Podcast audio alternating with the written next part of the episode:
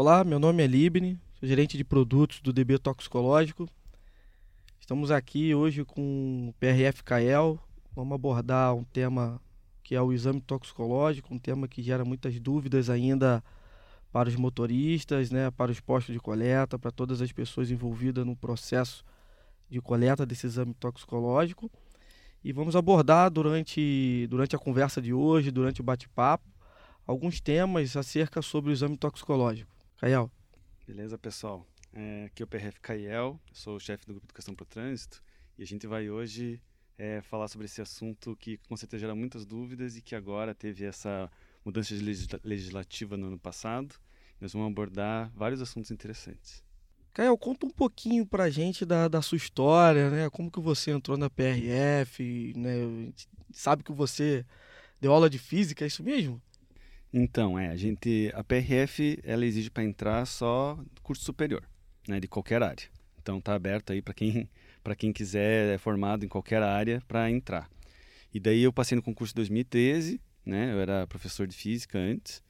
E daí em 2014 eu entrei na PRF lotado em Rondônia, que também o pessoal sempre pergunta, ah, como que entra, como é que faz, né? E daí é normal isso, você ir para a fronteira, ir para um lugar distante ali, né? Eu sou de Curitiba, natural daqui mesmo. E então fiquei lá uns dois anos e meio, três anos, lá em Vilhena, Rondônia. Muito proveitoso lá na fronteira, né? Sempre interessante essa experiência, assim, de, na fronteira, né? E daí depois de passar dois anos e meio, três anos lá, eu voltei para cá, para a Superintendência do Paraná, em Curitiba, né? E aqui hoje eu estou no Serviço de Operações, mais especificamente no Núcleo Prevenção de Acidentes, e também sou chefe do Grupo de Educação para o Trânsito.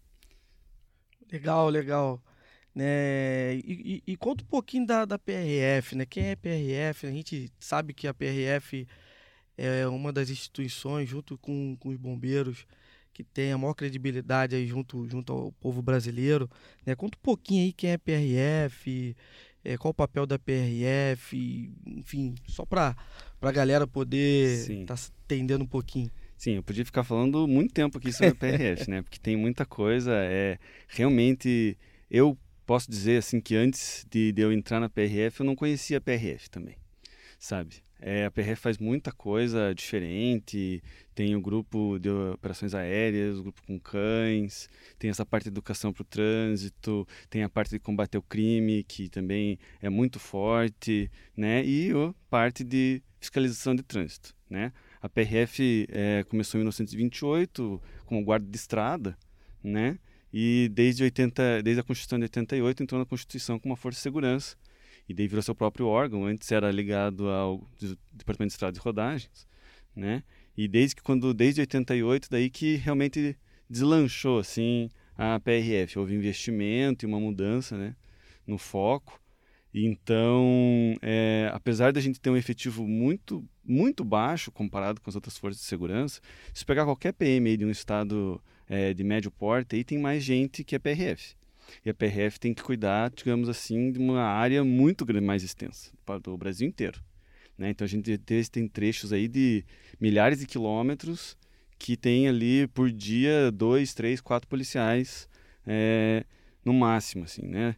E a PRF, mesmo com esse. Então a gente investe em tecnologia, em inteligência, para fazer esse efetivo trabalhar por 10, vamos pôr assim, né? Então a gente consegue resultados muito bons pra, com esse número de apreensão de drogas, de infrações de trânsito, combate ao crime, né? E até a área que eu, que eu participo, né, que é a parte de educação para o trânsito, que é tentar dar uma parte mais humana, assim, né, para a PRF. É, o papel da PRF realmente nessa ligado às estradas, né, fiscalização, acho que hoje no Brasil, é, eu acho que é papel, um dos papéis, né, da PRF mais importante nesse controle de fronteira, né? Acho que a gente assiste bastante os programas, né, e a gente vê como que a PRF é atuante nesse caso e realmente ela é preparada para isso, né? Porque a gente não vê nenhum outro órgão fazendo uma fiscalização tão minuciosa quanto a PRF faz. Né? Realmente. Sim, eu já vi vários casos de colegas assim que são têm uns conhecimentos incríveis assim, é. vamos dizer, para fazer a fiscalização assim que é realmente é, é um negócio, cada um se especializa numa coisa. Impressionante mesmo. E daí eles conseguem ver, às vezes o pessoal pensa, ah, isso ali foi de alguma denúncia, alguém que falou alguma coisa. Não, cara, muito, na maioria das vezes que eu vi, tem isso, claro, inteligência e coisa e tal, né? Mas muito que eu vi, assim, é o cara que olha, às vezes na experiência, ele vê ó, aquele parafuso ali, não, não tá certo. Aquele parafuso ali não tá certo, e daí vai lá, investiga, e daí Olha, Era eu, isso mesmo. eu confesso a você que, que eu realmente pensava, mas não é possível que, que, que o policial conseguiu descobrir aquilo ali. Não foi denúncia, não, não é possível. Tem isso também, né? Tem É. denúncia, tem trabalho de inteligência, mas tem muito tirocínio policial, que a gente fala, né? Que é o policial olhar ali e falar, opa, acho que tem uma coisa estranha aqui. Mas tem, tem que eu já, eu já presenciei, né, no, no- numa fiscalização que a, PR, que a PRF estava fazendo na, na, na Presidente Dutra, e o, o- o nível de fiscalização que você vê, a inspeção, né, que o, que o policial faz, você vê que realmente é de alguém que está preparado para fazer aquilo. Né? É, é- é fora do comum o que, os policiais do PRF, da PRF fazem, né? Eu queria ver com você, né, é, qual o papel da, da Polícia Rodoviária né, Federal, é, considerando o exame toxicológico. É, a PRF, ela é a polícia é, de Estado que cumpre a lei, né? Então, é, passaram a, desde o momento que teve essa legislação do exame toxicológico, a PRF passou a fiscalizar, né? Então, a gente tem esse papel de fiscalização do exame toxicológico nas rodovias federais. Basicamente, esse é o papel da PRF hoje. Aplica, é, a gente vai lá, faz a fiscalização, faz a notificação da infração, né? E depois as consequências é, legais que isso vai ter. Como é que é feito a abordagem, né? do- quando o, o motorista passa ali com o caminhão, numa barreira, ou numa blitz da PRF, como é que é feita essa abordagem para estar verificando ali a, a validade do exame toxicológico? Então, é, já aqui a gente já começa na parte prática, assim, que o pessoal tem muitas dúvidas, né? É, quando a gente faz a abordagem de qualquer motorista de categoria C, D ou E, de, de, de veículo que exige essa categoria, né? É, o policial vai lá olhar, além da, vai olhar tudo, né, do cara, blá blá blá blá blá, e daí vai ver lá, ah, tá, validade do exame toxicológico. Isso vai ter no, a gente tem no, no aplicativo da PRF que o policial usa para fazer a consulta tem, também tem no site do Denatran, caso ele tenha alguma dúvida. Daí essa que é a parte que já começa ali algumas dúvidas. O pessoal já pergunta assim, tipo, tá, mas eu tenho que portar o exame toxicológico? Ele é de porte obrigatório? Ele fala, não, ele é obrigatório, mas não de porte obrigatório. Você não precisa estar carregando o exame toxicológico.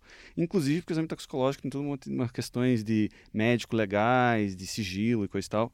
A gente não, você não precisa apresentar o exame toxicológico para o policial, para nenhum policial que pedir isso para você ali na abordagem, entende? E não precisa carregar ele, beleza?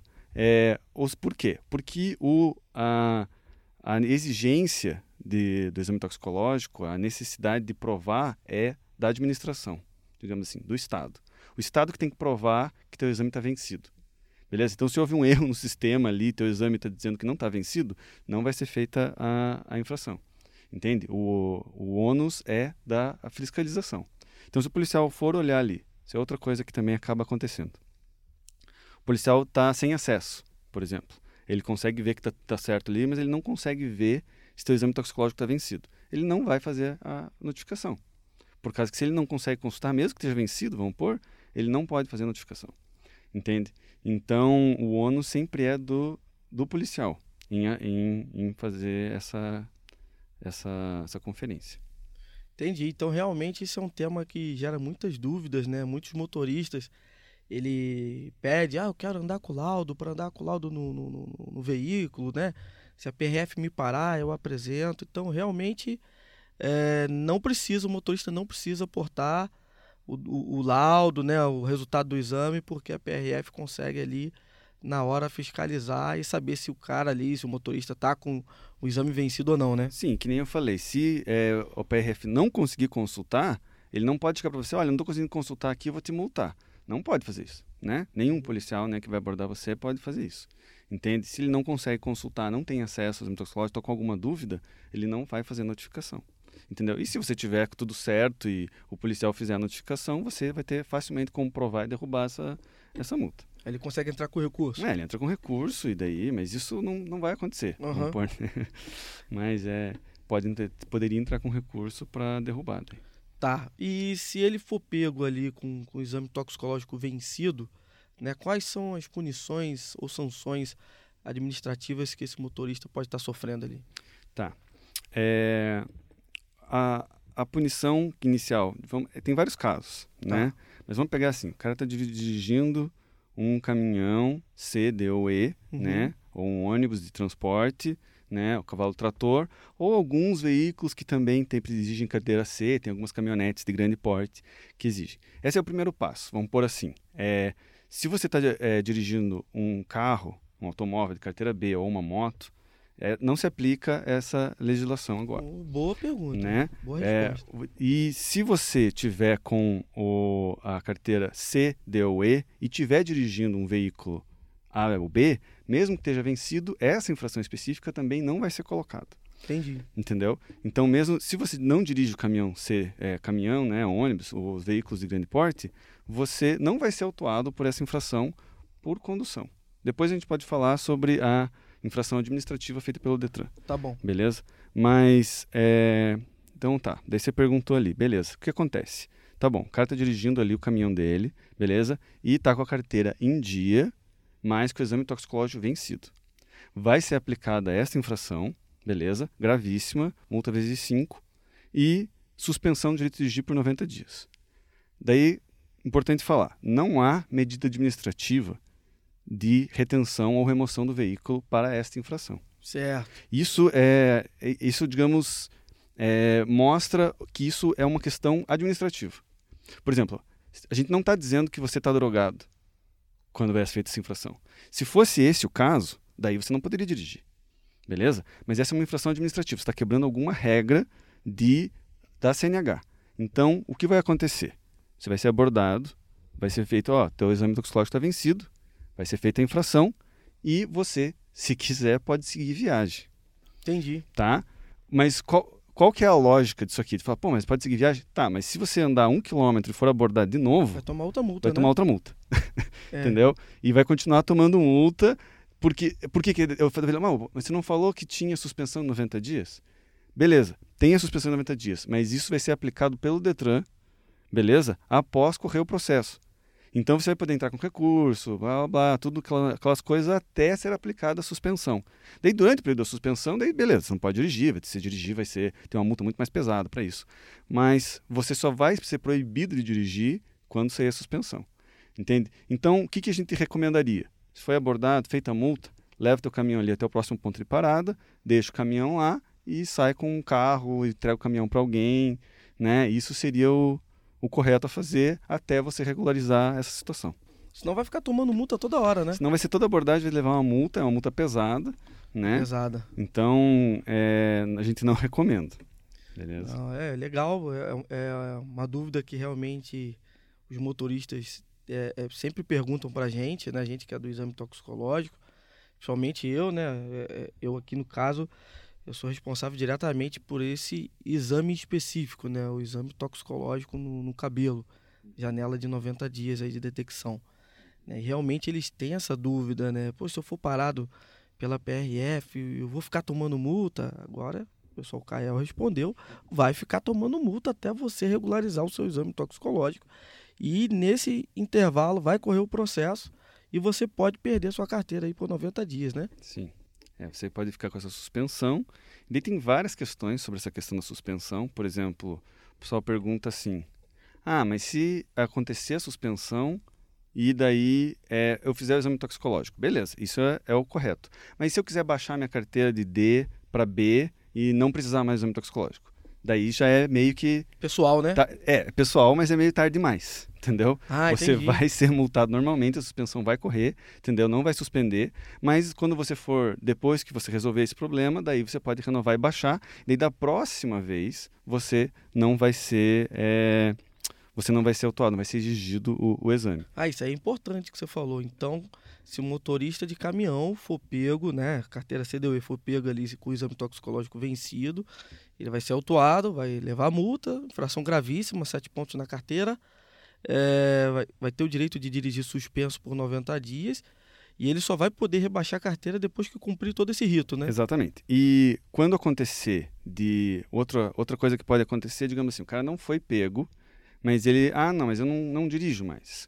Carteira CDOE, não, não faço isso, quero rebaixar minha carteira para não ter que fazer exame toxicológico. Agora, principalmente, que des desvinculou a validade da CNH com a validade do exame toxicológico. Uhum. Né? Antes, quando era uma coisa só, uma né? coisa só, ele ficava mais simples, vamos dizer assim. Né? Agora que é a cada dois anos e meio, e a carteira dura 10 anos, se o sistema das carteiras novas, né? Então você ter que fazer três vezes o exame toxicológico até você renovar e daí fazer para essa renovação o exame toxicológico. Daí acontece o seguinte: se você está com o exame toxicológico vencido, beleza? É, e você quer baixar a tua carteira para não ter que fazer o exame toxicológico, porque você não dirige mais caminhão e ônibus, pode, entendeu? Contanto que isso seja antes da renovação da CNH. Hum. Sabe? Porque funciona assim, digamos assim que você nunca fez exame toxicológico dessa nova regra, conseguiu não ser multado, beleza, daí foi lá fazer renovar a carteira. Daí eles vão dizer para você, ah não, você está com o exame toxicológico vencido, você tem que fazer. E você disser, ah não, não, então eu quero baixar. Daí já é tarde demais. Entendi. Entendeu? Você entendi. vai ter que fazer o exame toxicológico e daí rebaixar a carteira para não ter que fazer de novo. Eu tenho que rebaixar a carteira antes. Ele tem que rebaixar antes de renovar a carteira. Interessante. Beleza? O- outra questão, deixa eu usar. Não, é legal. É legal porque realmente eu não, eu, eu não sabia dessa informação, né? Eu pensava que o motorista que quisesse rebaixar, no ato da renovação ele podia decidir Então, rebaixar. tem que ser antes. Foi pelo menos um dia antes, né? Não sei como é que é o, é o rito lá no Detran, mas tem que ser antes, porque senão ficaria muito fácil, vamos dizer assim, Ah, né? vou ser pego, então vou rebaixar a Dane-se, carteira. é, vou né? esperar até lá e daí vejo o que eu faço, né? É, daí, é, outra coisa que também a gente não comentou ali, mas o exame toxicológico, você mesmo disse, tem validade de 90 dias, certo? E ele, para nosso caso aqui, para fiscalização, tem validade de dois anos e, e meio. Uhum. Mas, assim como a multa da carteira, se você está com a tua carteira vencida há um mês, é que começa a ser multado. Então, se tua carteira venceu ont ontem, tua CNH venceu ontem, você não vai ser multado, porque existe esse período ali de 30 dias já no CTB para você fazer a renovação da carteira. E daí eles usaram esse mesmo período para o exame toxicológico. Então, se teu exame toxicológico venceu há uma semana na tua carteira, você ainda pode dirigir até dar 30 dias. Né? Claro que você já deveria estar com o processo correndo. Isso é- o prazo é para isso. É para você não chegar e tipo, ah, não deu tempo. Né? Bom, você teve 30 dias, vai ser feita a multa. Ah, então depois que o exame toxicológico vence, tem mais 30 dias. Tá. Cael, desde o dia 1 de julho de 2021, é, foi publicado no Diário Oficial a deliberação 222, que depois virou a resolução 855 do CONTRAN, que fala sobre é, a inclusão da data e hora da coleta. Essa data e hora da coleta, né, que quando o motorista chega ali no posto de coleta, coleta ali o pelo, né, o cabelo, e o laboratório credenciado pela, pela Senatran, ele precisa estar imputando isso no sistema do Renache, a data e a hora da coleta. Isso fica disponibilizado para vocês também ali no ato da, da consulta? Olha, para nós aqui, ele, esse, essa informação não fica disponível, mas não é importante para fiscalização nossa. Ah, tá. por isso, entendeu? É, mas o Detran tem acesso, e claro, a gente pode ter acesso a essa informação, mas na hora da fiscalização a gente não fica com essa informação. Né? Por quê? O que é importante? Importante é a partir do momento que isso consta no sistema, entendeu? Que a gente vai fazer a fiscalização ou não. É isso que é importante para nós. Né? Então, a partir do momento que vocês, né, a- a- o, laboratório, coloca isso no Renache, é isso que nós vamos fiscalizar Entendi. entendeu? Essa que é a parte importante. Então a questão da hora, da data que foi feita a coleta, ela não, não importa para nós, vamos pôr assim, né? Porque importa a questão da, do prazo que existe para quando você coloca no sistema. Tá, então se a gente colocou lá no sistema a coleta que ele fez naquele dia, então aparece para vocês só a- a- ali o, o exame. Isso, é, vai aparecer acho que a data que foi feito, entendeu?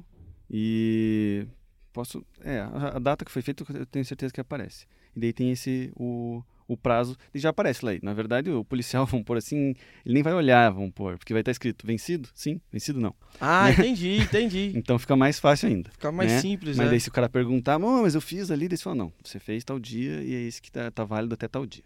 né? Você fez, mas ó, tá vencido, né? É, Ou você fez por algum motivo não no, inseriram no, é, daí no né? vocês têm, é, daí você vai saber melhor que eu, vocês têm um prazo para colocar isso no sistema, desde que quando, 24 horas, é. né? Então foi feito, não, mas é 24 horas a partir do momento em que saiu o resultado? Não, assim, como é que funciona hoje? Hoje, pela resolução, a gente tem prazo de 24 horas para colocar a data e a hora da coleta, que vem através dessa resolução 855. Né? E aí a gente tem até após a coleta, a gente tem até 15 dias para inserir o, resultado né, no Renasce. Entendi. Legal. Esse é o prazo que, o, que, que a Senatran, né, através da resolução 691, Uhum. ela nos exige que a gente fa que o DB faça, né, e Sim, outros sim. laboratórios também, né? E, e, basicamente essa essas sanções administrativas elas são aplicadas só aos motoristas CDIE, né? Sim, é, então, a gente tem é, esse, essa nova mudança legislativa, ela tem o caput e tem o primeiro parágrafo, a qual, apesar de ser a mesma infração, elas são diferentes, Uhum. vamos pôr assim, né? É, a primeira, ela diz assim, vou até tentar pegar aqui, né? Ó, é o 165B, conduzir veículo para o qual seja exigida habilitação nas categorias C, D ou E, sem realizar o exame toxicológico previsto no artigo tal desse código, após 30 dias do vencimento do prazo estabelecido, como eu falei, 30 dias, né? É, então tá, isso vale, essa é uma, o que é importante aqui? A gente sempre fala, o importante é o verbo que está definindo qual que é a infração, qual que é a ação. Então a ação aqui é conduzir veículo, beleza? Ou seja, você, essa infração, ela só pode acontecer se o policial vê que você estava dirigindo o veículo. Entende? Então, se você é, tá, não está efetivamente conduzindo o veículo, digamos assim, você está na boleia do caminhão, você é o, é o passageiro, Uhum. entendeu? Você, essa infração não, não existe. Não, não tem como fazer. O policial vai, ter, vai abordar ali, o motorista está certo, você está na boleia, tipo, oh, não, mas tua carteira não tem nada a ver. É suma de conduzir. Beleza, esse é o primeiro ponto. E conduzir especificamente veículos que exijam categoria C, D ou E. Por isso que eu falei aquela vez ali que, digamos assim, você é motorista de Uber ali nas suas horas vagas, além de caminhoneiro, e você é abordado, né? Mesmo que tenha, isso é outra coisa que o pessoal confunde, por causa, vamos entrar no mérito, que você tenha EAR, né? Exerção de atividade remunerada Aham. né? E você está ali dirigindo teu Uber, teu táxi, teu aplicativo, né? E você é abordado. E eles vão ver lá, tipo, ah, você tem categoria D e você está fazendo toxicológico vencido e você tem EAR, né? Você tem eh, essa a questão da Atividade remunerada, né? atividade remunerada. Você não vai ser multado. Porque, a- apesar de, se você estivesse dirigindo um caminhão você ser multado, você não está dirigindo agora. E essa infração é específica de estar diri- dirigindo veículo de CD ou E. Entendi. E aqui temos algumas permutações dessa mesma ideia, assim. Aham. Vamos pegar assim. Se você, digamos que você não tem a carteira CDOE, Certo? beleza? E você está dirigindo um veículo desse aqui, certo? Você vai ser multado por essa infração aqui? Essa é, é bem interessante, por Bem causa, interessante. por causa que você vai ser multado já pelo tá dirigindo com a carteira é, de, de categoria diferente da que você é, pode dirigir. Entendi. Então, essa multa já vai impedir, daí essa sim, você não vai poder continuar a viagem, ela já vai ser também uma infração é, grave ou gravi- gravíssima, não me lembro agora, entende? E você não vai ser autuado com essa aqui, entende? Você vai ser autuado por uma outra Por infração, outra, né? Sabe? É a mesma coisa do que se você estivesse dirigindo com a carteira vencida. Se você está dirigindo com a CNH vencida, você também não vai ser sofrido essa, é, não vai sofrer essa aqui. Essa aqui só vale para se você tiver a carteira em dia, vamos por assim. É né? Porque a carteira vencida não deveria nem carteira- estar dirigindo, É, né? a carteira vencida, digamos, ela é maior, assim, né? Então, é, ela vai é, abarcar essa, essa infração, né? Daí a gente tem também o parágrafo único dessa mesma, desse mesmo artigo, que diz, incorre na mesma penalidade o condutor que exerce atividade remunerada ao veículo e não comprova a realização do exame toxicológico periódico exigido pelo tal deste código por ocasião da renovação do documento de habilitação nas categorias C, D ou E. Tá, o que, que significa isso aqui? Isso aqui é uma infração que não é feita pela PRF. Né? Essa infração é feita pelo Detran na hora da renovação. ok? Hum, E daí, essa parte também gera muita confusão. Porque assim, se você está conduzindo o veículo CDOE e você não tem é, EAR, Certo. beleza? Você vai ser multado da mesma forma. Mesma Tá. forma, tá com toxicológico vencido vai ser multado. Vai ser multado, beleza? Agora, quando você for renovar a sua carteira, mas você não tiver essa atividade remunerada, daí você não vai ser multado, não vai ser feita esta infração específica. Entendeu? Não, vamos lá. É, se o motorista foi, for pego lá na, na, na Blitz com o toxicológico vencido, mas não tem EAR, vai ser multado do mesmo jeito. Sim, porque a infração é conduzir veículo para qual seja exigida habilitação da cadeira CDOE. Certo. E se ele for na, na, na, fazer a renovação e ele não tiver o EAR, ele não leva essa multa, é isso? Ele não vai ser essa multa administrativa do Detran. A lá. administrativa. Isso, lá do Detran, ele não vai sofrer é, essa infração, beleza? É, se você tiver CDOE e EAR, você vai sofrer essa infração administrativa no Detran. Toma duas multas, então. Beleza. Como assim? É, por exemplo, se ele tiver a EAR, ele toma multa administrativa no Detran e também é que foi parado ali na, na, na, PRF? Não, não, não, não é a mesma multa. Ele vai, ser, ele vai ser multado por conduzir. Se ele for multado por conduzir, beleza? Ele vai sofrer todo o trâmite dessa multa, vai se levar essa multa. Uhum. Daí, apenas na renovação da carteira que ele vai pode sofrer a multa do Detran. Ah, entendi. Entendeu? A multa entendi. do Detran, ela é apenas, então tipo assim, se ele é que nesse caso é possível acontecer isso que você falou se der muito azar, assim, né? Se, mas não é isso que, tá, que, que diz aqui. Seria assim: se ele cumprir, digamos, digamos que ele foi pego pela PRF, foi feita a multa, passou o prazo 90 dias, de pagou a multa, ou será, e fez o exame toxicológico, tá tudo certo, beleza? Daí passou mais dois anos e meio, venceu esse exame toxicológico que ele fez. Daí ele vai lá no Detran renovar. Vai ser multado de novo pelo Detran. Entendi. Entendeu? É isso que vai acontecer. Mas se ele fez, foi pego pela PRF, foi multado, passou o prazo de suspensão, fez o exame toxicológico, e daí, antes de dois anos e meio, ele vai renovar a carteira, ele não vai ser multado. Entendi. Né? Pelo Detran. Ok? Agora ficou claro. É, é realmente é uma dúvida é, é que porque sempre gera. Essa questão pessoal. da atividade remunerada e de ter essas duas multas diferentes. É, porque entende? uma é por conduzir, né? Uma é por conduzir especificamente, a outra é administrativa, que a PRF não, não faz entendeu? Quem vai fazer vai ser o Detran na hora da renovação. Essa multa entendeu? por conduzir o, o, veículo, ela é aplicada. Assim, é uma outra dúvida que surge, né? O pessoal fala assim: tá, Libni, mas se eu dirigir com o exame toxicológico vencido e for atuado pela PRF ali na blitz, ali na fiscalização. Essa multa vai para onde? Vai para o renavando o veículo? Vai para o meu prontuário da CNH? É uma dúvida que, que a turma sempre fica, né? Sim, é todas as infrações que são de, de conduzir, que a culpa é, digamos assim, o motorista tinha que tem a ver com a CNH, elas vão para o motorista do, do caminhão. Certo. Entendeu? É, então, é ele que vai ter que pagar a multa e é ele que vai ter a aplicação da penalidade, que é a suspensão. Quer dizer, ele vai ter que pagar a multa, né? Vai estar no nome dele, né? Isso que quer dizer, né? Se ele estiver trabalhando numa empresa, a empresa né, for fazer alguma coisa. Inclusive, tem toda essa toda essa questão, assim, que não, eu não, não, não conheço o suficiente. Tem a questão trabalhista, uhum. né?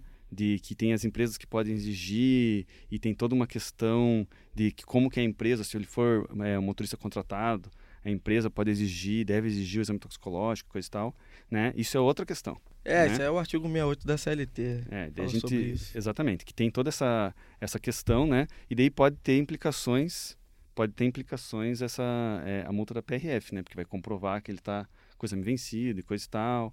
Pode ter implicações para o contrato trabalhista dele lá, mas isso também não tem diretamente a ver com a gente. Tá que, que a gente pode falar sobre a conscientização para esses motoristas, né? Sobre o exame toxicológico, a questão do rebite, né? Já que você é o coordenador aí do, do Grupo de Educação para o Trânsito da PRF aqui do Paraná. Pois é, até agora a gente basicamente falou das aplicações legais, é. né? A gente não chegou a, a, a, falar de o porquê que existe essa lei, né? Qual é a ideia e quais são as consequências reais, né? Porque, digamos assim, a multa é, é o menor dos problemas, uhum. vamos pôr assim. É, quando a gente aplica a, infração, de novo, o PRF está só aplicando a lei, né? Mas a infração não, é nada, esse, esse, não é o problema, né? É, a gente queria nunca aplicar nenhuma multa, vamos pôr assim, né? Porque daí queria dizer que as pessoas estão dirigindo corretamente. Infelizmente não é o que acontece, né? Sempre tem. Sempre tem, né? Sempre tem. Sempre tem alguém fazendo alguma coisa errada. Sempre tem. Né? Então, é, nesse caso é, é, específico, é, a ideia é a seguinte: por que, que é para a categoria CDOE? Isso é várias, uma pergunta comum, assim, vamos pôr, né? É por causa que esses, esses veículos têm mais potencial de causar dano. Entendi. Vamos pôr, né? É claro que você está dirigindo um caminhão lá de 50 toneladas, entende? Você ou um ônibus, né, com 30 passageiros lá, você pode causar um estrago bem maior do que um cara dirigindo uma moto, né? Então, e também tem a questão de que da atividade remunerada, de dirigir, é uma questão histórica, prática, vamos pôr assim. É, é raro, vamos pôr assim, um cara na moto dirigir 30 horas, é. direto. É raro. Não, por que, que ele faria isso? Entendeu? Qual a lógica, né? Qual a lógica? Isso não acontece. É. Né? Enquanto que no caso de caminhões, isso acontece, vamos dizer, muito, muito mais do que deveria a, acontecer. Então, historicamente, a gente sabe que os motoristas é, de caminhão e de ônibus, eles acabam fazendo longas jornadas por questões que a gente também pode abordar depois, né? É, e acabam, para conseguir ficar acordado, só um café ali acaba não sendo suficiente e eles acabam caindo na tentação ali de usar é, alguma substância proibida. O famoso rebite, né? né? O rebite, ou às vezes cocaína, ou qualquer uma dessas anfetaminas. Uhum. Né? Apesar do exame toxicológico, como você deve saber, ele pega uma quantidade enorme de, de outras substâncias, né? O problema principal são as anfetaminas e suas é, variantes, né? Então, o rebite é o mais famoso, né? Um, um remédio e a cocaína e co outras anfetaminas que realmente dão esse digamos assim. Deixa o cara ligado. Deixa né? o cara ligado ali e acaba impedindo ele de dormir mais um pouco, né? Mas até se você, tipo, ah, não, isso aí é, é isso que eu preciso mesmo, quero ficar acordado. Não, mas o problema não é esse. O problema não é só que você fica acordado, né? Não é. Se esse fosse o único efeito dessa droga, não, não, o problema não estaria aí. O problema tá que você perde a capacidade de discernir certas coisas. Beleza, você está acordado, você não vai estar tá dormindo. Se estivesse dormindo, você ia bater também. Mas você perde um pouco, você fica é, ligado, estressado, você é, não consegue prestar atenção tão bem quanto os outros, apesar de parecer que você está ligado. Entendeu? Isso já foi feito vários estudos, que você perde a capacidade de... É, tomar decisão. De tomar né? decisão no tempo correto. Apesar de você parecer que está ligado, o teu corpo está com sono, teu corpo está caindo, assim, então é quase, quase que desligando, né? É uma enganação, é. assim. E outra coisa que acaba acontecendo, que também é bem, vamos dizer assim, bem comum, assim, é que a pessoa usa essas drogas, entende? E daí tá lá dirigindo por 20 horas seguidas, entende? E daí toma, toma, toma, toma, e chega uma hora que não aguenta mais mesmo, entendeu? E acaba desligando, né? desligando. Né? E, e, daí é muito pior esse desligado que a gente está falando do que quando você está só com sono. Porque quando você está com sono já deveria, vamos por assim, já deveria parar, né? Vamos tratar desse outro assunto, mesmo que você não esteja usando drogas, né? E você está dirigindo ali há, há, há, bastante tempo, a gente tem ali descanso, coisa e tal, você deve parar para descansar, porque você vai ficando sonolento, você percebe quando você está ficando sonolento, né? Então desce do veículo, faz alguma coisa ali, joga uma, uma água na cara até chegar ali... Começa ao... a dar aquela piscada mais é, longa, né? Até chegar ao próximo ponto de parada para você poder descansar, né? Então, você tem esse aviso, teu corpo vai avisando. Quando você está usando essas drogas, esses avisos, vamos pôr, são muito diminuídos, assim. Então, quando passa o efeito da droga, você, tipo, puf, desmaia, né? Que loucura isso, E daí você, tipo, acaba caindo ali e daí acaba sofrendo um acidente. Que loucura. Né? Então, isso também é, é, muito, é muito perigoso, vamos pôr assim. Você está arriscando, né? Está arriscando muito a tua vida e a vida dos outros. Né? Isso que é o mais importante, que nem eu estava falando no começo, é mais importante do que a infração de trânsito. Infração de trânsito não importa, não é, por é, isso que a gente. O motorista ter essa consciência, né, do, do perigo que ele pode causar para ele e para outras pessoas, né? Sim, claro. Imagine, a gente, é, a gente fala assim, o objetivo da PRF, como eu estava falando ali, não é fazer infrações de trânsito, aplicar infrações de trânsito, né? O objetivo que a gente tem com a parte de trânsito é salvar vidas, né? E a ideia dessa lei é essa, salvar vidas. Né? A gente pensa assim que, digamos que você está dirigindo seu caminhão por causa que você tem lá suas contas para pagar, tem a sua família te esperando em casa, e daí você vai, toma essas drogas ali por causa que você quer chegar lá no lugar, ou quer chegar em casa, às vezes é pra, por causa de alguma coisa que você precise, e daí você vai e acaba matando outra família. Imagine, você chegar em casa para tua família e dizer, olha, então eu estava ali usando drogas Sofreu e... um acidente e morreu outra família. Sofreu um acidente e não morri, mas matei uma família inteira ali. Doideira. Cara, sabe? Que, como é que vai, ser, vai chegar em casa, falar pro teu filho como que isso dorme, aconteceu? Né? Como é que você dorme, entendeu? Sabendo que você podia ter evitado isso, que foi tua culpa, entende? Realmente é... Eu não arriscaria. É muito perigo. Eu, just, eu geralmente, quando... Eu, eu não dirijo à noite, né? Primeiro que eu, que eu tenho um sono fora do comum. Vai dando 10 horas, assim, já vai dando meu horário de dormir. E quando a gente viaja à noite, tem gente que gosta de viajar à noite porque diz uhum. que o uhum. trânsito é mais tranquilo uhum. e tal. É minha esposa que dirige. Uhum. Ela consegue de boa. Eu não consigo dar. Eu, eu pego a estrada à noite, dá 15, 20 minutos eu já encosto. É o que você falou, você começa a ficar com sono, e aí o motorista tem que ter a consciência, ó, não tem condições de dirigir. Né? Realmente é os motoristas que estão nos assistindo ter essa, essa, essa conscientização que ficou cansado, ó, para o caminhão, como o PRF Caial disse, para o caminhão, vai esticar, vai tomar um café, lava o rosto, descansa, né? E aí a gente tem a lei do descanso, né? O que, que a gente pode falar sobre essa lei do descanso aí, que também é tão importante aí para os motoristas? Então, a lei do descanso já passou por várias modificações também, por questões práticas, assim né? Mas a PRF também faz a fiscalização da lei do descanso. A gente tem, a gente pode olhar o cronotacógrafo, que é obrigatório o karatê, né? E tem que estar em dia também, é ferido pelo Imetro e tudo Ah, mais. Tem, tudo Tem que tá bem- também, né? Tem que estar bem colocado e bem escrito. Tem todas umas regras que não vamos entrar Aham. aqui no mérito, né? E disso vai pode olhar ali no cronotacógrafo e ver tipo, pô, mas você está dirigindo há 18 horas. Como é que é Entendeu? isso, né? Como é que é isso tá dirigindo É, 18 horas? como é que pode? Não, não pode, entendeu? Daí vai ser feita a infração específica, vai ser dado um. Você.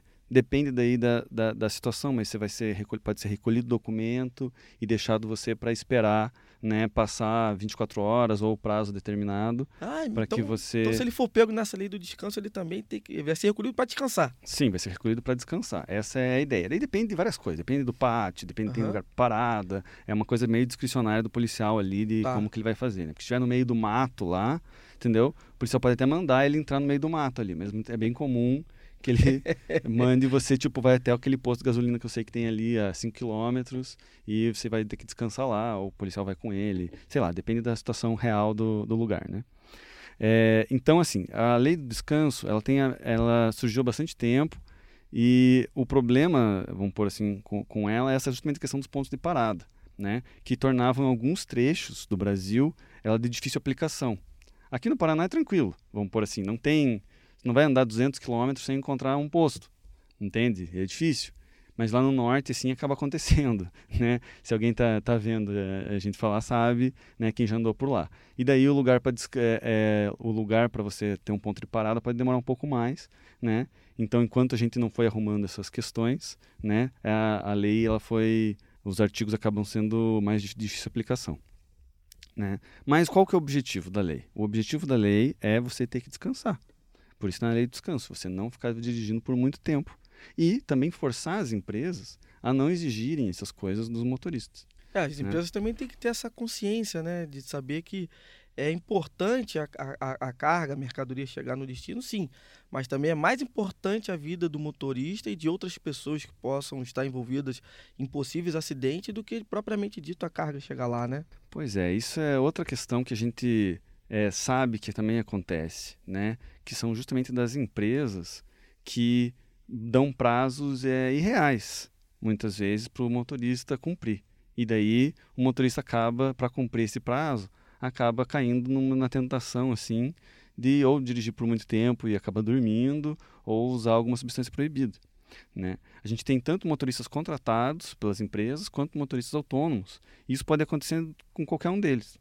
Né? Pode acontecer assim deles chegarem lá, ó, você tem que chegar lá, estamos aqui em Rondônia, mas tem que chegar lá no Porto Paranaguá em dois dias. Entendeu? Não vai chegar. Não vai chegar com um caminhão em dois dias. Não vai, não. Entendeu? é. Né? Não tem como. Mas daí o cara vai lá e tipo, não, vou chegar porque ou prometeram um bônus para mim, ou vou receber menos se perder esse prazo. E daí o cara vai lá e não, o motorista não deveria aceitar esses prazos. E claro, as empresas, eu sei que é difícil, né? Não é, não sei como é que, é que é difícil, mas as empresas também, principalmente, não deveriam de se conscientizar, como você falou, e não dar esses prazos irreais para os motoristas. Inclusive, muitas vezes, é, isso não é culpa do, do motorista. Vamos por assim, é, a empresa veio lá e deu um prazo razoável para ele fazer um, um trajeto. E daí, no meio do caminho, aconteceu um acidente. Ou, sabe, qualquer coisa que pode ter acontecido, atrasou a, a entrega da mercadoria, ele foi pegar a mercadoria no porto, foi pegar na doca e demorou, ficou na fila lá 15 horas. Entende? Deveria ser feito assim, tipo, olha, fiquei aqui na fila 15 horas, eu quero, digamos, 15 horas mais de prazo. Eu quero remanejar meu prazo, né? É, exato. De- É claro que a empresa deveria acomodar isso, entendeu? E falar com os seus fornecedores e com quem vai chegar o produto que, tipo, olha, vai atrasar 15 horas porque atrasou lá. Não foi culpa do motorista, o motorista não ficou dormindo. Ele ficou, até deve dormir, inclusive, mas não ficou, tipo, é, descansando sem motivo, entende? Então, o que a empresa, geralmente isso não acontece. Então, houve um atraso ali e o motorista quer ganhar esse tempo que foi perdido ali, que não foi culpa dele. Ele não quer perder o tempo para poder não perder talvez um bônus que ele ganharia, né? Sim, ou para pegar uma outra carga, vários motivos, né? É. E daí o cara vai lá e daí, opa, então eu tenho que dirigir a noite inteira agora para chegar. Que e daí, loucura, né? daí Aí, dá, dá errado. Na maioria das vezes é É. onde acontece, né? É, daí é quando dá errado, né? Você, cada coisinha ali, que nem você falou, tipo, ah, eu não gosto de dirigir à noite. Não, é proibido dirigir à noite? Não, pode dirigir à noite. Mas saiba que tem um risco maior. Você não tem aquela luminosidade, entendeu? Tem a questão de você dormir, entendeu? Então, isso dá uma dificuldade. Então, se você vai dirigir à noite, deveria dirigir com uma velocidade um pouco menor, né? Do que o normal. Porque você não consegue, é, o fato de ter à noite, tá com menos luminosidade, às vezes você não vai ver um buraco na rua, não vai ver um animal passando, entendeu? Então a gente sabe que isso acontece. Então, assim, cada coisinha que você vai colocando vai aumentando o risco. Entendeu? Se você está andando muito rápido, muito acima da velocidade permitida, você saiba que você vai. É com certeza que você sofreu um acidente? Não. Você pode chegar em casa, entende? Se desse tudo certo. Mas é, você aumenta a chance de algo errado dar muito errado. Entendeu? Entendi. Qualquer coisinha que acontece no caminho, você. E às vezes para ganhar um tempo que não vale a pena. Principalmente assim, se você, sabe, vai fazer uma viagem daqui até a praia, entendeu? Vai pegar. E o pessoal pega que nem uns malucos que querem chegar lá. Não faz nenhum sentido. Mas, nossa, eu já vi caminhão passando mais de 120, 130. Eu falei, Sim, sim. Como, é, como é que pode? A gente fez, nas fiscalizações de radar que a gente faz, a gente vê isso é, com frequência. E tem caminhão que, que na velocidade alta, acima da Tem, permitida? nossa, muito, né? E isso, inclusive, é uma das, das causas mais comuns em acidentes de veículos de grande porte. É mesmo? É velocidade incompatível, né? O policial vai lá no lugar do acidente e vê as, ah, As os marcas, vestígios, né? É. entendeu? Ou vê o estado dos veículos e vê, tipo, olha, isso foi porque ele estava com velocidade incompatível. É impossível que esse acidente tenha acontecido com ele a 70, 80, 60, dependendo da, da rodovia, entendeu? Impossível que o acidente tenha acontecido nessa velocidade, entendeu? Isso o policial consegue ver e coloca nos nossos boletins e a gente sabe que esse é um dos... Ou perdeu contato numa curva, a gente fala, não, ele não teria perdido contato nessa curva Se tivesse dentro da se velocidade. estivesse dentro né? da velocidade, entendeu? Só aconteceu porque ele não estava na velocidade correta. a, a falta de manutenção do caminhão é, no ato da, da fiscalização. Obviamente que quando o motorista é parado ali na, na- na fiscalização, né? Vocês vão olhar lá a documentação ali, né? A CNH, olha também o, a validade, o exame toxicológico, faz, fazer outras pesquisas ali no- na CNH do motorista, ah, olha o documento do caminhão. é, e também há um- algum tipo de inspeção ali, é, visual ali, para saber se tem alguma coisa que está quebrada, um pneu, alguma coisa do tipo? Sim, claro, há, há uma infinidade de coisas que o policial pode olhar num caminhão desses, né? É, a gente pode olhar a questão da iluminação, é, lanternas, lanternas ou queimadas ou irregulares, né? Isso é bem comum. Tem a questão do adesivo refletivo, que é obrigatório ter no caminhão. Tem a questão, que nem você falou, dos pneus, tem que estar em condições, com a marca TWI no local, correto.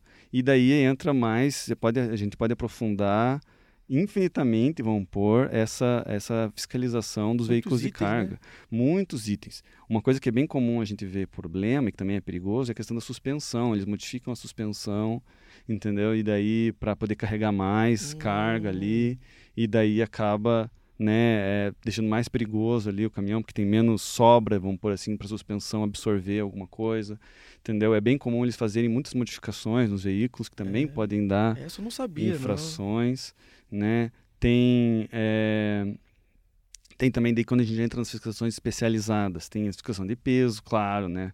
Se a gente pega muitos casos do caminhão tá com peso acima do permitido, isso também é perigoso, porque o caminhão às vezes não foi feito para aquele peso, ou aquela estrada não foi feita para aquele peso, e daí causa danos na estrada, ele, o freio não vai conseguir parar aquele caminhão. Né? A gente tem a fiscalização de produto perigoso, que daí já tem uma outra legislação extensa, se você trabalha com produto perigoso. Né? É, o peso, então, é importante, né? Ele tá andando é, é, no peso é, é, que o fabricante indica ali, sem fazer nenhum tipo de modificação, porque é importante você falou.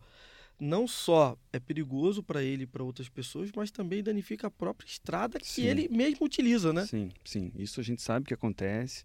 né? O pessoal usa a gente tem até é, o limite ali de alguns veículos que precisam de autorização especial para rodar, porque tem um peso um pouco maior, mas ainda dentro do permitido. Mas eles têm que ter uma autorização especial do DENIT para rodar, né? Foi feita uma fiscalização pelo engenheiro DENIT, coisa e tal. E daí essas, esses veículos, é, mesmo assim a gente pega esses veículos acima do peso.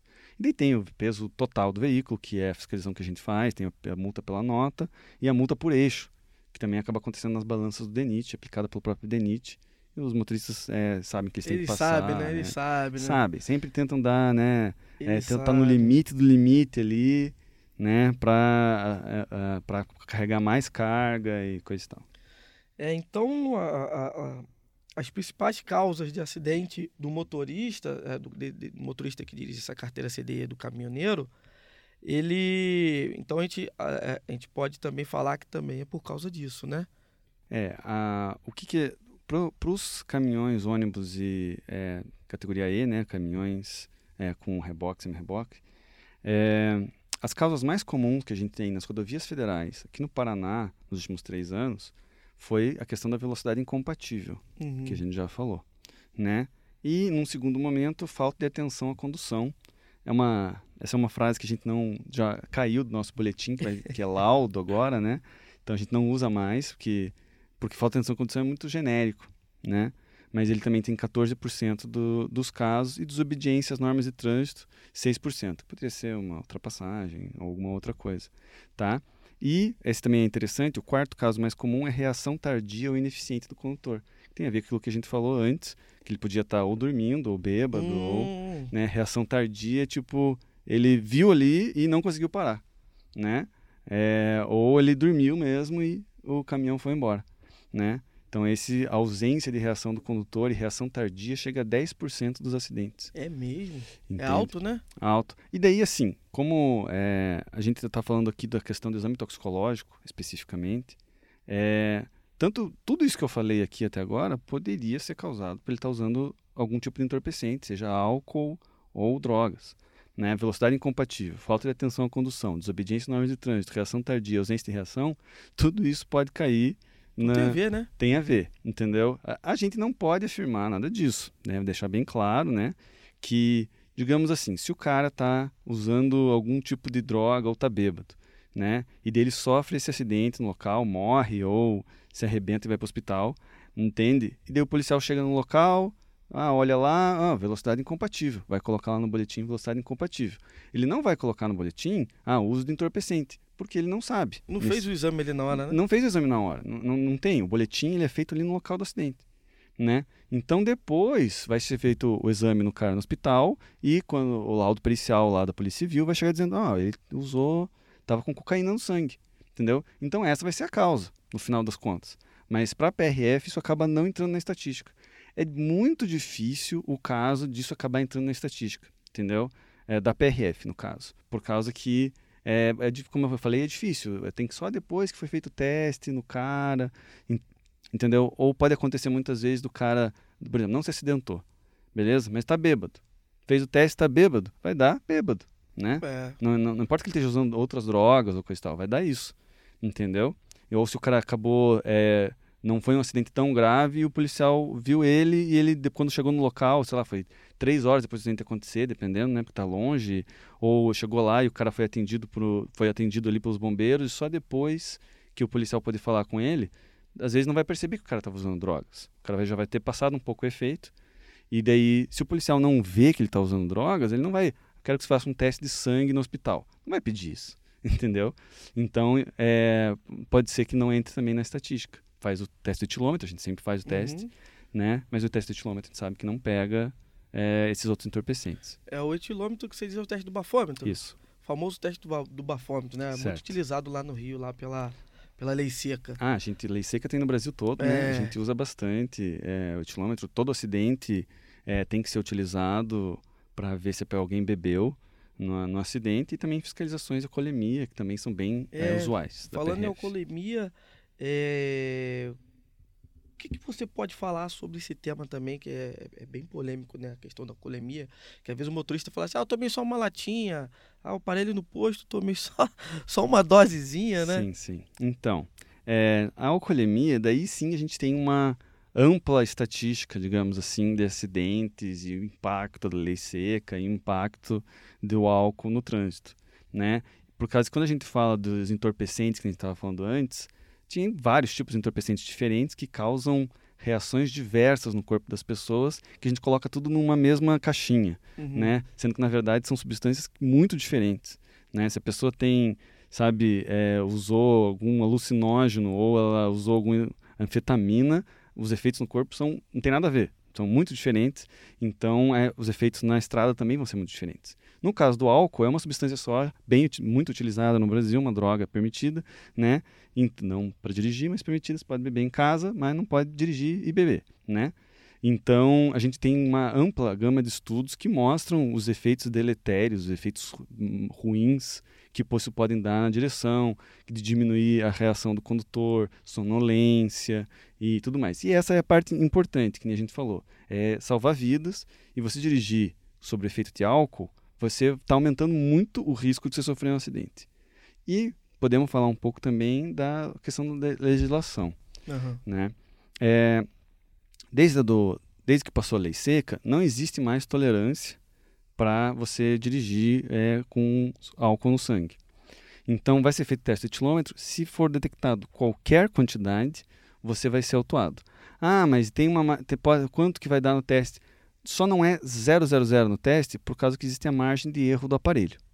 Entendeu? Então, tem o fabricante diz que a margem de erro é X. Se cair qualquer coisinha acima da margem de erro, você vai ser autuado. Então não tem escapatória. Não, não tem escapatória. Não tem aquela, aquela, aquela linha de corte, né? Sim. Até tanto eu posso tomar que não vai comprometer a minha capacidade de direção. Acusou ali. Exatamente. Já era. Se você, então, assim, não existe quantidades seguras para você beber isso aí. Uhum. Então, se você beber uma latinha, que seja meia latinha, e você saiu dirigir, a chance de você ser pego no teste de quilômetros e parar em você é muito grande sabe? A gente sabe que tem um período, assim, você, o pessoal pergunta, ah, mas eu bebi ontem, vai ser pega um teste de quilômetro? Olha, depende de quanto, de foi você... essa bebedeira, né? Se você bebeu, ah, bebi só duas garrafas de vodka, daí, cara, daí a chance de ser pego existe, entendeu? Mas se bebeu uma latinha ontem à noite, você não vai ser pego, entendeu? É, não tem como, entendeu? Oito horas atrás, 12 horas atrás, beber uma latinha, você não vai ser pego. Entende? A gente não pode dar uma regra porque varia de corpo para corpo né? Tem uma pessoa ali de 50 quilos que bebeu duas latinhas, entendeu? Vai dar um porre muito maior do que alguém de 120 quilos que bebeu, sei lá, meia garrafa de vodka. A gente não sabe, entende? Então, é, isso vai ser pego ali no teste e varia de pessoa para pessoa. E podemos também, assim, é, é, que também é interessante porque a gente está falando aqui, que, como eu havia falado do exame toxicológico antes, o exame toxicológico é uma infração administrativa ali. É como se fosse, ó, você descumpriu uma das regras da CNH aqui, certo. que você tinha que ter exame toxicológico. É muito diferente da infração de você pegar alguém dirigindo sobre o uso, sob o uso de entorpecente. Também existe essa infração. Essa infração, quando que seria feita essa infração? Seria feita quando o policial parou você e daí o cara tá bem doidão ali. Uhum. É, falando. Dois... Consegue nem falar, né? Daí você vai lá, beleza, vamos fazer o teste de quilômetro. Deve estar tá bêbado. Pá, faz o teste de quilômetro, zero.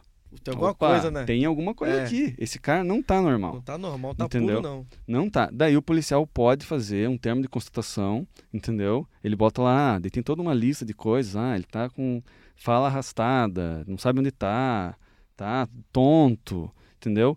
Coloca lá e faz a infração. Daí a infração é o do mesmo peso que a infração de dirigir alcoolizado. Entendeu? E qual a infração, qual a punição para quem dirigir alcoolizado e sob efeito de drogas? Ela é a, ela vai ser uma infração gravíssima, com suspensão por até 12 meses, também por prazo, Pesado, né? né? Vai ser recolhido o CNH na hora para você não poder dirigir é, momentaneamente, até passar os efeitos, né, do, dos entorpecentes, não vai poder continuar a viagem entende? E vai ser uma inflação gravíssima, daí eu não lembro agora se é vezes 5, vezes 10, é, não lembro, mas é pesadíssimo, assim, acho que dá uns 2.900, 3.000 reais quase, e isso se você não for reincidente. Se for reincidente, pode ser até quase 6 mil reais Eita. de multa, né? Se for pego ali num período de 12 meses dirigindo alcoolizado duas vezes, né? Ele chega a ser preso, não? Ah, é. Bom, claro, né? Isso que eu tô falando é para caso você tenha bebido pouco. né? Se você bebeu muito, daí você vai ser encaminhado para a delegacia. É o mesmo caso de você estar tá usando entorpecente. Entendi. Se o policial, porque digamos assim, se o policial parou você e ele vê que você está naquele estado que você não consegue dirigir, já é o caso de você ser preso. Isso vai ser, não, vai ser dado feito um termo de constatação, entendeu? Isso vai ser encaminhado para a delegacia, inclusive para fazer o teste, para ver se você realmente está com essas substâncias é, no, no, sangue, tanto o álcool quanto. Só o termo de constatação do policial já tem o valor legal para aplicação da multa. Entendi. Beleza? Mas claro que vai ser feito o teste lá no, no hospital. Tá? E daí, para o álcool, como que funciona? Pode ser feito por termo de constatação que nem para as drogas. Ou seja, pode ser o cara olhou para você, está completamente bêbado, e daí o policial faz o termo de constatação de embriaguez e diz: Ó, esse cara não tem como continuar a dirigir e prende ele. Mas quando que vai acontecer isso? Vai acontecer isso quando o cara se recusar a fazer o teste de etilômetro, basicamente. Né? Se o cara recusar a fazer o teste de etilômetro e não tiver condições, ele vai ser preso. Entende? Mas é bem mais comum, vamos pôr, você ser pego no teste de etilômetro. Porque se o policial vai chegar no ponto, olha, cara, vou te prender. Você não quer fazer o teste de quilômetro, pelo menos? E se o cara faz o teste e dá menos, ele se livrou, pelo menos. E se dá mais? Né? Se dá mais, preso. Né? É mais, no nosso etilômetros é mais de 0,34, que tem 4 de margem de erro, então seria a legislação é 0,30 de miligramas de litro no sangue. E daí você vai ser, é, é, vai ser preso, né? E daí tem todas as consequências bem mais graves do Código Penal, né? Quanto a, essa, essa, a esse crime, dirigir sob efeito de substância entorpecente. E daí você vai ser, vai ser fiança para você sair, que pode o delegado que vai estipular, vai ter que responder o processo criminal, também vai acontecer, claro, o processo de suspensão da carteira em paralelo, né? O cara e, fica todo lascado, né? Daí, pô, daí é trágico mesmo. Daí o cara é se ferrou mesmo. É, então, galera, ó, você que está assistindo aí, PRF-CAEL, muita atenção, não utilizem substâncias, andem com o teu exame toxicológico em dia, porque como ele disse, a PRF está aqui para salvar vidas né? e quer salvar a sua vida também. Então vamos obedecer à legislação, vamos é, andar dentro do que a legislação é, nos exige, porque a legislação ela existe para nos proteger e proteger outras pessoas. Né? Então vamos respeitar, vamos andar com, com a documentação em dia, vamos andar com a manutenção do caminhão em dia, porque assim você vai estar protegendo a sua vida, vai estar protegendo a vida de outras pessoas e também vai estar facilitando o trabalho da PRF. Né? É, Para ajudar também o exame toxicológico, Kael, a gente viu que está sendo desenvolvido, não sei se já desenvolveram, o drogômetro, né? É, a gente sabe que o, que, o, que o toxicológico do cabelo ele é feito a cada dois anos e seis meses, né? E você bem disse aí que hoje está caminhando separado, hoje você tem a validade do exame toxicológico e você também tem a validade do exame, da, a validade da CNH. Né? Então o motorista ele tem que estar tá com, com, com os dois documentos em dia. Né? E para auxiliar nessa fiscalização, né, eu acho que para coibir ainda mais o uso de entorpecentes, né, de substâncias psicoativas, né, a gente já é, tem ouvido falar sobre o drogômetro. Como é que funciona isso aí? Certo. Então, a PRF está à frente aí da, da, na pesquisa, no auxílio à pesquisa com as universidades aqui no Brasil, para a gente desenvolver um drogômetro que funcionaria como o etilômetro, como uhum. o bafômetro, para pegar vários entorpecentes. É claro que a complexidade de se fazer um drogômetro é muito maior, porque ele tem que pegar várias substâncias diferentes, às vezes misturadas com outras coisas. Então você tem que não pode dar um falso positivo para prender alguém incorretamente, mas tem que pegar todas as substâncias, para não ter que fazer 20 testes na mesma pessoa para ver, ah, tá com essa droga, essa droga, essa droga. Não, é um teste só que pega todas as drogas. Então a gente está em desenvolvimento ainda. Ele todo, já existe aparelho, né? Mas ele não é homologado, uhum. né? Para fazer fiscalização, para fazer prender alguém, né? O objetivo é que chegue nesse estado, né? A gente está fazendo testes práticos já na rodovia com esses aparelhos, que são vários aparelhos ainda que de várias universidades diferentes que, tem, que desenvolveram, né? Por métodos diferentes para a gente aplicar mas eles ainda estão é, não está num ponto de aplicação ainda como é, eu havia comentado eles funcionam entendeu mas ainda não foram homologados a gente ainda está decidindo né a gente junto com o governo é, o governo federal e as universidades qual que vai ser o melhor é, modelo para fazer a aplicação. Daí, caso isso chegue a ser homologado pelo Imetro e caso a gente chegue a aplicar o, o drogômetro, Daí ele funcionaria do mesmo jeito que o etilômetro. Ia ter uma quantidade para cada substância ali, que provavelmente vai ser zero, né, para a maioria. Entende? Você vai fazer o teste e se der, você vai ser preso, multado e coisa e tal. E, aproveitando, já que a gente fala, tá falando do drogômetro e eu falei do etilômetro antes, eu gostaria de falar ali rapidamente sobre a recusa. Pode falar. Digamos ali que você, ah, no caso, digamos no futuro, se você, para dar um exemplo, você usou droga ali e você, daí, mas você tá, o policial não, não vê que você tá sobre efeito, você tá falando normal, coisa e tal, o policial vai fazer o exame em você. Daí você se recusa. Daí você pode sair dirigindo normalmente? Não. Desde que foi passadas essas novas legislações, se você é, faz a recusa, dá a mesma infração da multa.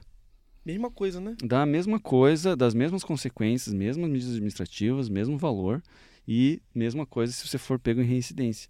Então, isso eu dei o exemplo do drogômetro, mas claro, é a mesma coisa hoje para o etilômetro. Então, você foi pego. Digamos que você não bebeu, tá? E você não vou fazer o teste porque não quero, tá? Você vai ser multado. Mesmo entendeu? se não tiver bebido, Mesmo se não né? tiver bebido, entendeu? O teste é uma forma de você provar que não bebeu, entende? Basicamente é assim que interpreta a legislação hoje. É, as pessoas falam às vezes, não, mas é meu direito de ir e vir e coisa e tal. Não, não, não. Você pode sair andando, não vai ser preso. Deixa por o não- carro então aí. Por não fazer. Exatamente. Você fez 200 quilômetros é para você poder dirigir. Essa é uma exigência legal. Você não pode ter bebido ou usado drogas para dirigir. Entendeu? Dirigir é uma concessão. O Estado permite que você dirija. Por isso que você tem carteira de CNH. Né? Agora, se você bebeu, você perdeu esse direito momentaneamente Uhum. entendeu? Então você não vai poder continuar a viagem, vai poder, se você não cometeu crime, no caso, né, de ter bebido mais ou usado substância proibida, você vai poder seguir andando, né? Mas não dirigindo, mesmo que você, se você recusar a fazer o teste, entende? Legal essa informação, né? Porque realmente os motoristas, né? Algumas pessoas também, quando é parado em alguma fiscalização, ah, mas tá, é o meu direito de ir e vir, como é que fica? Não. A partir do momento que você se submete a andar até uma CNH, você se submete àquela legislação específica daquele documento. Então, se você está na CNH, é, é, você tem que obedecer o que diz o código, né, o CTB. Então, você precisa cumprir aquilo ali. Então, se pedir, gente, ó, se pedirem para você lá é, é, é, soprar lá no etilômetro, então vocês soprem para não sofrer outros tipos de punição. Caial, a fiscalização para ônibus e vans, né? É uma outra pergunta que o pessoal sempre faz. Fala assim, ah, mas é só para quem dirige caminhão, né? Ah, eu tenho carteira C, eu dirijo, sei lá, uma van, né? E que exige a carteira C. Eu tenho que estar com, com, com o exame toxicológico mesmo para dirigir no van ou dirigir no ônibus, né? E aí é uma dúvida que sempre surge aí, e aí eu queria que você puder Uhum. esclarecer aí para quem tá nos, para quem estiver nos assistindo, seria importante a gente ter essa essa palavra do coordenador de trânsito aqui da PRF. Beleza. É, então, é, como a gente falou na hora da, da. Quando eu falei sobre. Eu li o artigo da, da infração. É, a infração é para quando você está dirigindo o veículo C, D ou E. Beleza? Não importa qual for. Não né? importa qual for. Então, assim, a gente tem falado bastante aqui de caminhão, e o caminhão aquilo, e o caminhão aquilo, mas para o caso do exame toxicológico, pode substituir caminhão por qualquer veículo C, D ou E. Beleza? Ah, então eu tenho uma van, eu tenho um motorhome, eu tenho uma, um uma caminhonete dessas grandes de mais de 3,5 toneladas que exige carteira C. Beleza? Ou, ou você tem ônibus, no caso, né? tudo isso vai acabar caindo. Se cai na CDOE, você tem que ter exame toxicológico quando estiver dirigindo elas. Beleza? Então, tipo, ah, mas eu não exerço atividade remunerada, não tem nada a ver. Não importa. Se você está dirigindo esses veículos e você tem a carteira CDOE, você tem que estar com o exame toxicológico em dia. Entendeu? Usando esse prazo de dois anos e meio. E daí, aproveitando aqui, quando é uma exceção aqui que eu é, lembrei aqui, olhando as minhas notas, entendeu? Existe uma exceção para o exame toxicológico, que é quando o condutor tem mais de 70 anos. Beleza? Uhum. Quando o condutor tem mais de 70 anos, essa infração não é aplicada Ah, tá? é? na condução. Qual que é a ideia? Você fala, pô, mas então ele pode usar drogas, coisa e tal. Não, não, não é isso. É por causa que o condutor de 70 anos, com a nova mudança na legislação, ele já tem que fazer, é, Ah, é renovar a CNH a cada três anos. É. Então, se ele tiver naqueles casos previstos, ele vai ter que fazer o exame toxicológico normalmente, entendeu? A cada três anos. Então, não é feita essa infração do exame toxicológico pela condução se ele tiver vencido a cada dois anos e meio. Entende? Então, a gente não aplica essa infração quando o cara tem mais de 70 anos. O cara, a mulher tem mais de 70 anos. Ah, legal, porque então é, realmente tem sentido, né? Se ele já faz o exame a cada três anos, né? Exato. Que é obrigatório ele fazer essa renovação. E para renovar ele precisa estar com o toxicológico em dia. Então a PRF ela não aplica essa multa por conduzir Exato. veículos CDUE. Né? E é Uhum. importante a gente frisar aqui, gente, que o Kael falou que você tem, se você for parado, você toma essa multa, né, por conduzir o veículo. E se ele for renovar e não tiver toxicológico, ele também toma outra, né? Sim, é. Daí isso é aquele caso da, da infração administrativa no Detran, Aham. né? Se ele, digamos assim, que ele nunca foi abordado pela PRF ou foi abordado e já passou o prazo, né? Já regularizou, coisa e tal, mas daí chega lá na hora da renovação e está vencido. Beleza, o teste, o exame toxicológico, ele não apresenta, entendeu? Ele também vai ser autuado no balcão por essa infração. Entende? Ele tem que o prazo, como você disse, é 90 dias. Então ele pode até 90 dias de fazer renovação, ele pode fazer o teste. Ele, se fez o teste, vai constar lá no, no Renache e daí ele vai poder renovar sem problemas. Mas de novo, isso só vale para C, D ou E com exerção de atividade remunerada. Legal, o papo foi bom, acho que foi bastante esclarecedor. Né? Falamos aqui não só sobre o exame toxicológico e sua importância, mas também falando sobre os outros, as outras importâncias que tem dentro da PRF, né? no ato da fiscalização ali, da abordagem desse motorista. Falamos aqui sobre que não é somente feito no motorista de caminhão, né? Que o papo fica muito, ah, caminhão, caminhão, caminhão, Sim, caminhão, mas a gente não pode esquecer que é todos os veículos no qual são exigidos a categoria CDUE. Né? Então é importante você que acha aí que ah, eu dirijo van, não preciso, né? Eu dirijo a caminhonete, né? Que tem acima de 3 toneladas e meia, ah, não preciso, tem que ter. Se você tem categoria CDUE, você precisa estar com o toxicológico em Se dia. está dirigindo o veículo C, D ou E, tem que estar com o exame toxicológico em dia. Então é isso. Queria agradecer aí a presença do PRF Kael, né, o coordenador do, do grupo de Educação educação, para o para, o Trânsito. trânsito aqui do Paraná, da PRF. É importantíssimo e foi muito esclarecedor. Com toda certeza tirou muitas dúvidas de muitas pessoas que estão nos assistindo agora. E queria me despedir de você e agradecer mesmo de verdade, de coração. Né? Queria agradecer aqui também o PRF Maciel, que foi o, o, Uhum. o canal aí de comunicação. O PRF Miranda também, que foi, o, que foi a ponte que, que me levou até chegar no Maciel. Uhum. Né? Então, de coração mesmo, agradecer aqui em nome do DB Diagnósticos, né? do DB Toxicológico, de todas as unidades aqui do DB, a, presença, a sua presença aqui junto com a gente. Ok, obrigado. É, a, a PRF também quer agradecer a- o convite aí para a gente falar sobre esse assunto interessante, que gera muitas dúvidas, que, gente, que nem a gente falou. Realmente tem uma certa complexidade. A, a gente tem muita legislação, tem muita regra, muita lei. Então é interessante a gente vir aqui para tentar sanar essas dúvidas e também falar, claro, como a gente falou, sobre a importância de se tomar cuidado no trânsito e salvar vidas. Né? Afinal, esse é o objetivo da PRF né, diminuir a quantidade de acidentes de trânsito nas, nas rodovias federais, salvar vidas, né? Então, todo é, o objetivo da parte da educação para o trânsito é justamente essa também, de tentar conscientizar as pessoas dos perigos que tem de dirigir nas nossas rodovias e nossas estradas. Então, a PRF agradece também o convite, né? E obrigado. Obrigado, pessoal. Até a próxima.